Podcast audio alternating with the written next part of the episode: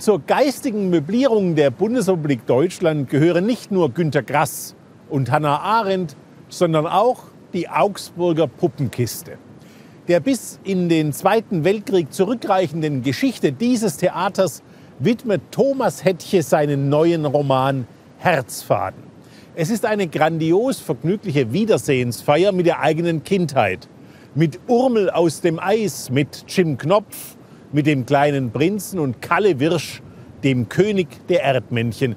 Ja, sogar mit Michael Ende, dem Autor von Momo, die unendliche Geschichte, und Jim Knopf und Lukas, der Lokomotivführer, den Thomas Hettche mit den Worten zitiert.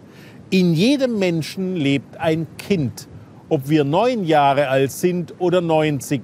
Und dieses Kind, das so verletzlich und ausgeliefert ist, das leidet und nach Trost verlangt und hofft, dieses Kind in uns bedeutet bis zu unserem letzten Lebenstag unsere Zukunft. Thomas Hettche hat kein Kinderbuch geschrieben, allerdings ein Buch über Kindheit und Erinnerung. Elegant und mit wunderbar leichter Hand erzählt Hettche auch die Mentalitäts- und Mediengeschichte dieses Landes. Denn die Augsburger Puppenkiste spielte schon seit 1953 regelmäßig im Fernsehen der jungen Bundesrepublik. Hettche beschreibt ein Abenteuer, wie es nur wirklich große Literatur glaubhaft schildern kann. Ein Kopftheater mitsamt einem unvergesslichen Horrorkasper, der die anderen Marionetten rund um Kallewirsch und Co. in Angst und Schrecken versetzt. Mit Herzfaden ist Thomas Hettche ein großes erzählerisches Risiko eingegangen.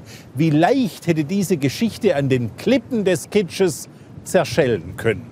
Sie ist aber ein literarischer Triumph. Also vertrauen Sie mir, ich weiß, was ich tue, und lesen Sie Herzfaden, den neuen Roman von Thomas Hettche, erschienen bei Kippenheuer und Witsch. One, two, three.